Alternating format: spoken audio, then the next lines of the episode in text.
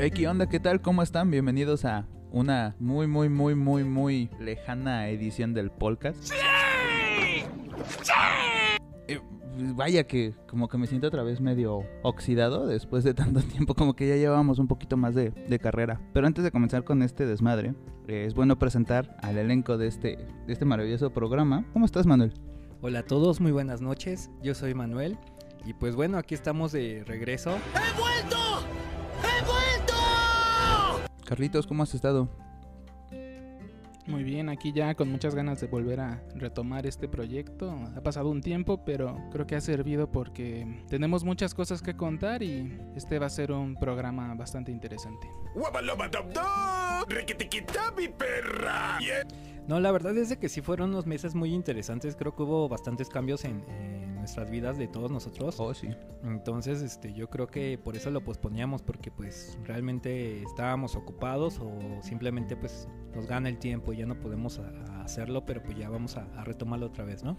Todo, todo, ¿no? Proyectos y cosas que han pasado, por ejemplo, pues ahorita que nos volvimos a reunir a platicar de este desmadre, me entero que Manuel pierde su moto y, y según eso ya lo habían platicado en el grupo que tenemos y como que sí me sacó de onda porque yo digo, chale, o sea, ¿cómo estuvo, no? Y, O sea, como que no leo los mensajes de mis amigos, ¿no?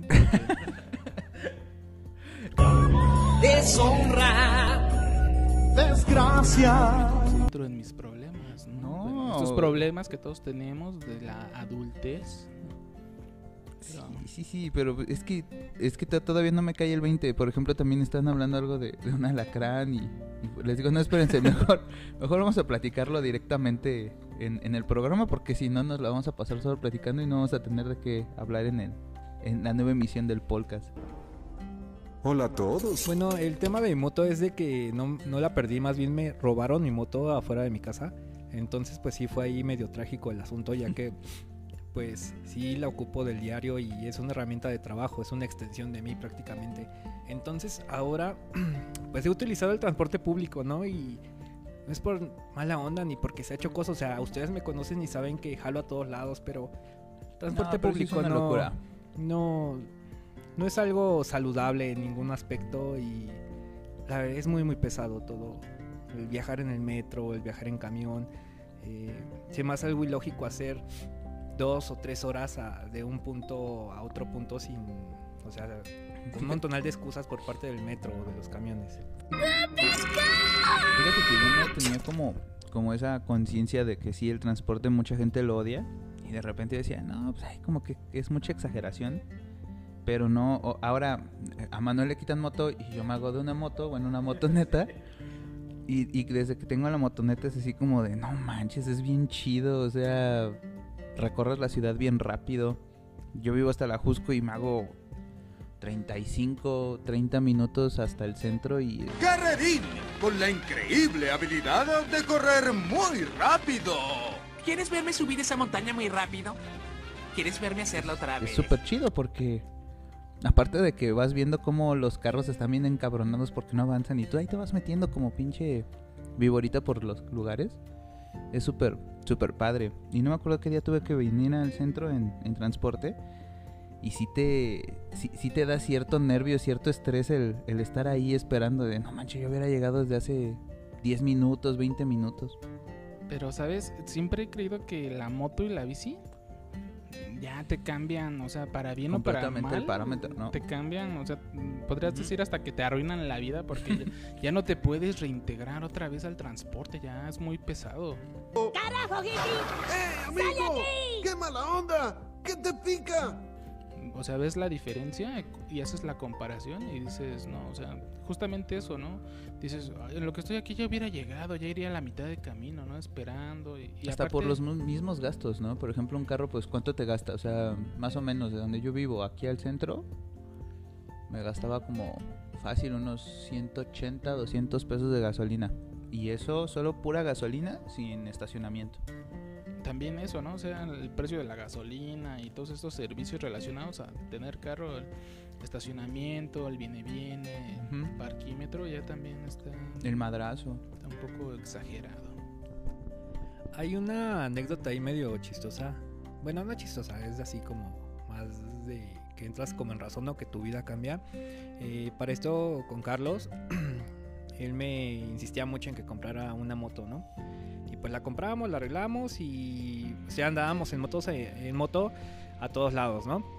Pero él me seguía insistiendo que se hacía menos a la universidad en bicicleta, ¿no? Y yo, pues sí, ingenuamente decía, "Ay, ¿cómo crees que va a ser más rápido en bicicleta? Y, y cómo lo disfrutas más que estar en, en la motocicleta, ¿no?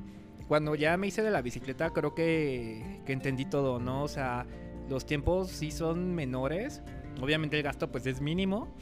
Y pues aparte la aventura, el hecho de salir de tu casa en bici y transportarte a la escuela, al trabajo, eh, te cambia mucho. O sea, la verdad si tienen la oportunidad de, usar la bici, háganlo, les va a cambiar la vida. Y pues sí, sí fue una anécdota bastante interesante eso. Yo la verdad no, no lo creía, ya hasta que lo probé, sí, fue muy diferente. Es el consejo que doy porque Popeye el marino soy. Sí, bueno, así como retomando esa historia. Por ejemplo, nosotros empezamos a andar en moto, ¿no? Entonces, sí hubo un cambio grande a, a dejar de movernos. Bueno, yo que había tenido antes, me movía en la camioneta o andar en el transporte público. Entonces, la moto sí fue como muchísima, muchísima libertad. Yo me acuerdo de esa, de esa camioneta. Supongo que hablas de la, De de la Jeep, ¿no? Sí. Esa cosa era la onda porque pues creo que era el primer carro que en el cual pues realmente estábamos pues aventurándonos a andar sin un padre. Segundo, era el carro que pues Carlos pues realmente pues empezó a manejar así al 100 100 100. Todos aprendimos a andar en esa Jeep y, y Carlos, la verdad es que sí fue muy, muy cruel porque me decía, déjame en la escuela, lo iba a dejar en la escuela y me decía, bueno, ya me quedo aquí, nos vemos después, ¿no? Y pues yo me tenía que regresar con la camioneta y pues no, la verdad no sabía cómo manejarlo y luego la Jeep era una cosa gigantesca, ¿no? muy grande. Entonces yo llegaba todo nervioso, nunca me pasó nada, pero pues también gracias a eso aprendí a manejar, ¿no? Sí, justamente eso. Yo a Manuel siempre le apliqué esa también con la moto. Le dije, sí, Manuel, pues ya vete en la moto, ¿no? Y Manuel así como, pero espérate, si yo no he salido en la moto nunca, ¿Cómo le hago, no? Ajá, Entonces, sí, sí, sí. Era como esa parte de darle como la confianza y como de... Yo, pues, no- yo no creo que a mí me miedo. tocó como esa, esa cosa de pues órale, dale con, con la bici. Y Carlos, o sea, con, con la Fixed, Con la blanca, ¿no? no manches, o sea, ahí está, ya, ya está armada. Ah, va, pues ya, lánzate. ¿A dónde? Pues a donde tenías que ir. Sí, sí me acuerdo de, de eso que me decía Carlos, ¿sabes qué? Paola está sufriendo, pero pues es que si no, nunca que- se, la, se la va a llevar, porque era eso, porque no, Sí, no, o sea- no te la querías llevar, tienes como que ese miedo, ¿no? No, y aparte de todo, o sea, imagínense, pues mi, mi, mi ida y venida era del centro a las horas pico, donde estaba cabrón entrar y salir porque iba a la universidad. Y luego de ahí era agárrate y pues lánzate hasta Azcapotzalco, que era donde trabajaba. Y era pues ya un constante movimiento. Y, y era medio gacho porque pues, o sea, conscientemente sabes que una bicicleta pues tienes de dónde frenar. Mis piernas superan a cualquier vehículo motorizado. Soy como John Henry cuando ganó a la máquina de vapor.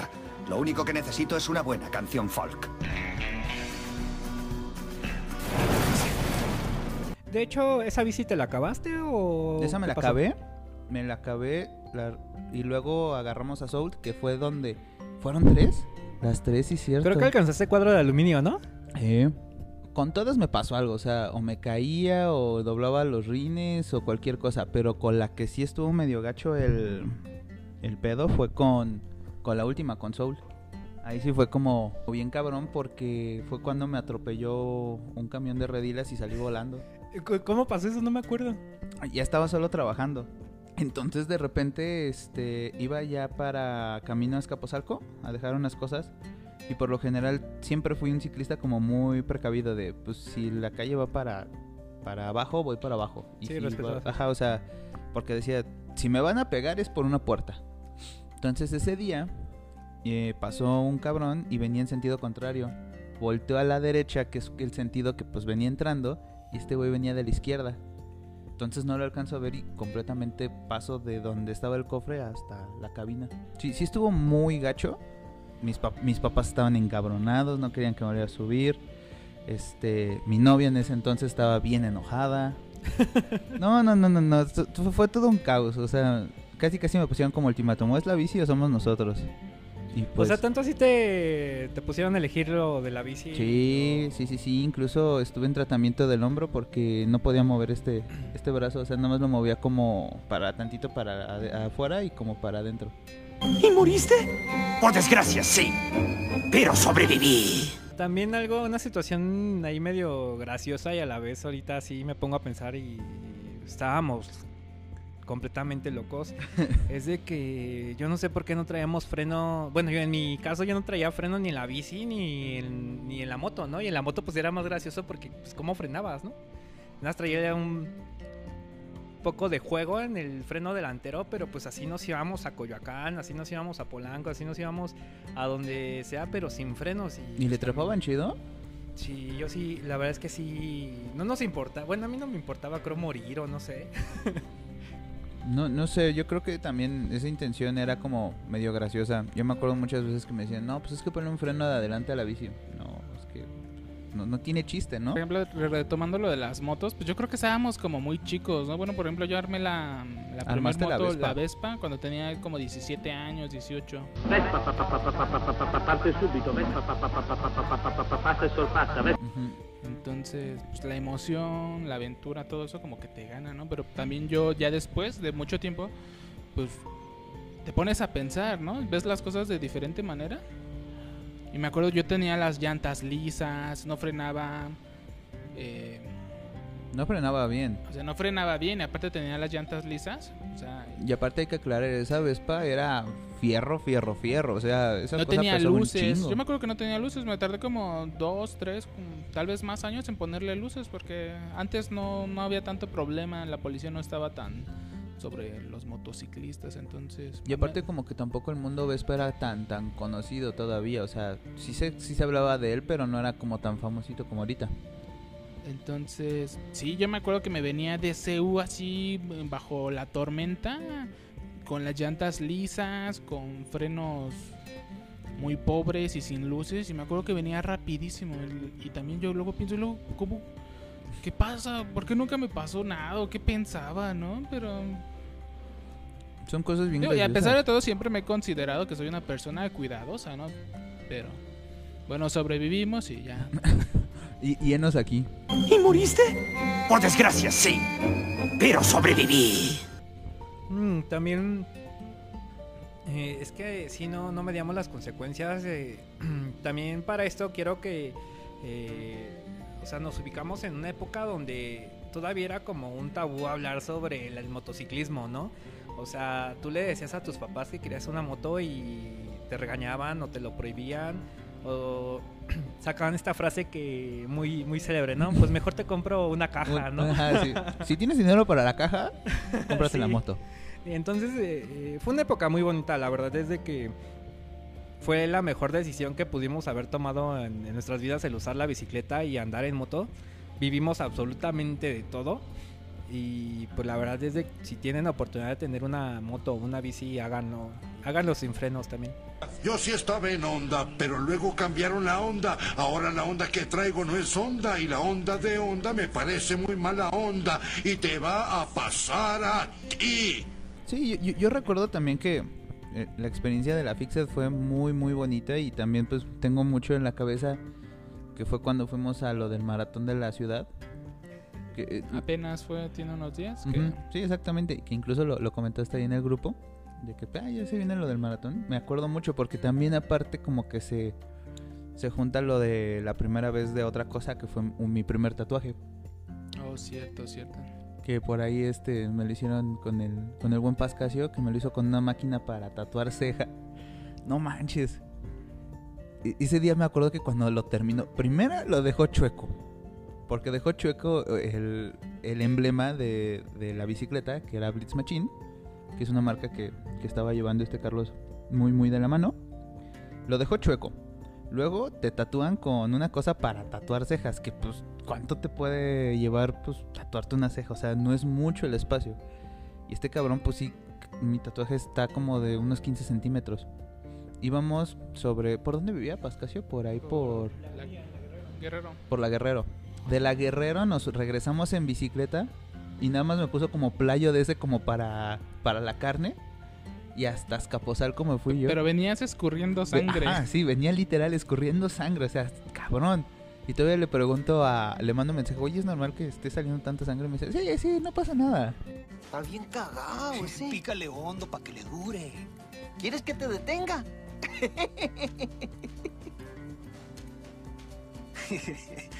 ay, ay, ay, ay. Cholo, no llores.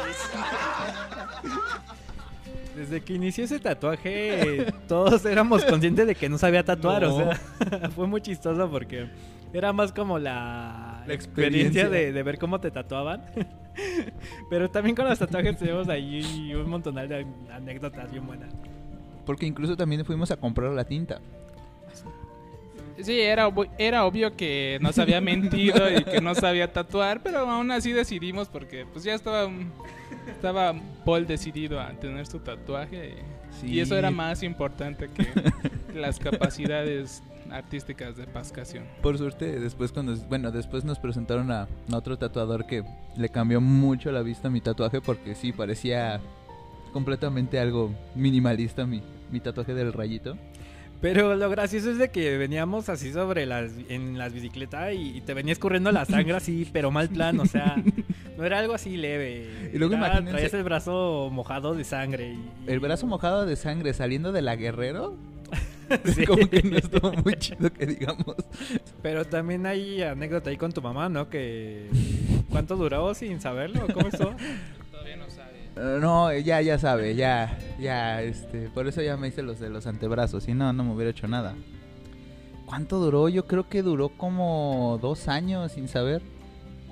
Sí, como dos años. El que sabía era mi hermano. Sí, o sea, al principio decía, bueno, no hay bronca, ¿no? Pues porque son las los hombros. Porque empecé con el del hombro, luego lo compusieron, luego me hice el de la el del chamorro y después me hice uno en, en la espalda. Y ahí fue cuando se enteraron los dos, mi hermano y, y mi mamá, porque pues no podía ponerme el Bepantem. Entonces, de repente pues pasaba, o sea, salía del, del trabajo y le decía a Eddie, oye, no seas culero, pues ponme el Bepantem, ¿no? sí, sí, la bronca. Pero pues sí, de repente como que ya no quería. Y un día sí dije, Chari, no está el Edgar. No le voy a decir a mi mamá. No, pues le voy a decir a mi hermano. Oye, te voy a decir algo, ¿qué pasó? Pero no te enojes. No, es que, ¿qué hiciste ahora, cabrón? Y le digo, mira, tú tienes la culpa, porque teníamos como un juego cuando vivíamos juntos de que le decía, si tú te vas un día de, de práctica de campo, o te vas con Itzel, o te vas a algún lado y no estás, tú eres mi conciencia. En ese momento yo pierdo conciencia total y voy a hacer algo de lo cual te vas a encabronar. Siéntate. El mundo está lleno de tentaciones. ¿Tentaciones? Sí, tentaciones. Escucha, a veces las cosas malas parecen buenas. Y aunque a veces las cosas buenas suelen parecer malas, otras veces las eh, buenas se vuelven malas cuando esas malas parecen buenas. O eh, viceversa. ¿Entendiste? No. Entonces, en ese momento le digo, oye, pues es que no estabas. Y pues perdí mi conciencia. Dice, ¿qué te hiciste? Y le digo, ponme Bepantem. Dice, ¿te volviste a tatuar? Le digo, sí, pero está chiquito. Y ya pues me quito la playera y dice, no, no te pases de lanza. Eso no está chiquito, aparte está chueco. El dragón de Shiro en la espalda. No, realmente cambié ese tatuaje por una reparación de una computadora. Incluso el que no se había enterado de mis tatuajes fue mi papá. Creo que se enteró hasta cuando me junté. No es cierto, no se enteró cuando me junté, ya me acordé. No, no, peor. Luego sí, fue antes de que naciera mi hijo. Porque este habíamos organizado una salida a Cancún. Y pues este, yo dije, chale, pues a huevo me va a ver. O sea, no puedo andar con pantalón. Y no puedo andar pues siempre con playera de manga corta. O sea, a lo mejor voy a andar con playera de esas de, de tirantes. No, pues nada, ya valió. Y un día me armé de valor y le digo, oye, pues es que la verdad me, me tatué. Y empezó con sus clásicas de, nah, es que son mamadas. Eso no se hace. ¿A poco has visto un Ferrari con estampitas? Y un montón de cosas. Pero pues es que también, o sea, los tatuajes en nuestra época también eran muy comunes, ¿no? Sí, todavía estaba igual satanizado y el hecho Sí. de que trajeras tatuajes de que ibas en malos pasos y O sea, ahorita ya es como un poquito más tranquila la onda, ¿no? También creo que nos tocó el hecho de que no, no te dan trabajo, ¿no? Y era muy gracioso todos esos temas porque pues porque estabas tatuado, pues sí era una como tontería a la, a la vez, ¿no? Digo, sí, como dices, ahorita ya está como menos jactado. Incluso ahora no preguntas, este, tienes tatuajes, sino más bien preguntas, oye, ¿cuántos tatuajes tienes tú, no? Realmente ahora hay muy poca gente sin tatuajes. Ya es, ya es más... Ajá, o cambiaron las cosas, ajá, cambiaron ahora ya es, es al revés. Y pues sí, ya, ya no es como tanto el hack. Incluso pues realmente yo sí puedo decir que cada uno de mis tatuajes tiene un significado y eso pues por lo menos no es así de, ah, me tatué esto porque pues nada más me lo tatué. Sea, cada uno sí tiene como un, un por qué está ahí plasmado en mi, en mi piel. Sí, bueno, eso de los tatuajes sí cambió mucho en los últimos tiempos. Ahorita recordando, pues sí, no, antes sí se asociaba como, no sé, veías a alguien con tatuajes y era así como, como que te sacabas de onda, ¿no? Hasta como que te Salió daba de la miedo, cárcel. no sé, no sé si se, se sentía algo, ¿no? Entonces, pues también tener un tatuaje era como algo muy extraño, ¿no? O sea, igual como con, dice Manuel, de las motos, ¿no? O sea, también cuando nosotros empezamos a andar en motos, no había tantas motos porque o sea, estaban todos estos estigmas todavía de la delincuencia, de que te vas a matar. Y aparte también no había tantas motos porque todavía no llegaba el señor Salinas Pliego con sus marcas itálica a llenar de motos este país, ¿no? O sea, también eso fue lo que cambió el panorama motociclista del país. Todas estas motos que son muy muy accesibles, ¿no? Porque antes antes no había tantas motos, o sea, y no, no habían tanta oferta, ¿no? Pues el crecimiento de la ciudad también, pues ya era insostenible que todos se movieran en carro, entonces. También los servicios de comida, ¿no? Ha ayudado mucho a que haya más motos hoy en día. Porque realmente, pues antes veías las motos y decías, ah, pues, pizza, ¿no? Y no, Sí, se, sí. No se te ocurría qué más podría haber, o qué más, qué otro restaurante podría tener más una moto, más que pues a lo mejor las pizzas y el pollo. Inclusive también con lo de las bicis, yo creo que también, pues sí como que fue un momento en el cual tampoco la gente estaba como muy No, apasionada por la bicicleta. De hecho, también, o sea, yo me iba a la universidad en bicicleta, yo iba ahí en la FESA Catlán y de Cuauhtémoc a, a Naucalpan, pues sí era un tramo bastante grande y cuando les decía en mi salón que venía en bi- sorprendían. Sí, se sorprendían y unos hasta se burlaban porque pues no lo creían, ¿no? Eh, y era difícil ver a alguien en, en bici, ¿no? Entonces, eh, sí no nos tocó la infraestructura que está ahorita en las calles con las bicicletas y aún así siento que, que aún le falta a la ciudad para...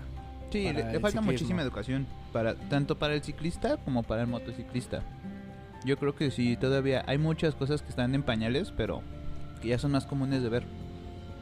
Y sí, podría decir que sí, sí fuimos como pioneros en algunas de esas aventurillas medio raras. como andar en la, en la Fixed, la verdad es que también, o sea, los desconocíamos completamente, ya fue que Carlos nos me empezó a meter en en ese mundo y pues la verdad no, no sabía que Es más, creo que, creo que todos empezamos a hacer skit casi, casi como... Pues de que co- como íbamos viendo más o menos a quién iba saliendo mejor, o sea, Sí. porque realmente no era como... eh, a ver, una técnica como tal, no había. O sea, no, no había como un gremio a seguir, no había mucho. Eh, para los que no sepan, o a lo mejor ya lo saben, eh, una bicicleta Fixed es de que trae, no sé, no trae velocidad, simplemente es tu cadena con, con el piñón o con la llanta trasera y con eso vas frenando y, o vas acelerando. Entonces en las subidas y en las bajadas es donde se pone Sí, bastante o sea, bueno. pa, pa pronto, o sea, si vas ya encarrerado en una bici, en una bici normal, pues, y quieres descansar, solo dejas de mover los pies. Pero una fix, te estás moviendo los pies. Con o como, sin como una bicicleta de spinning.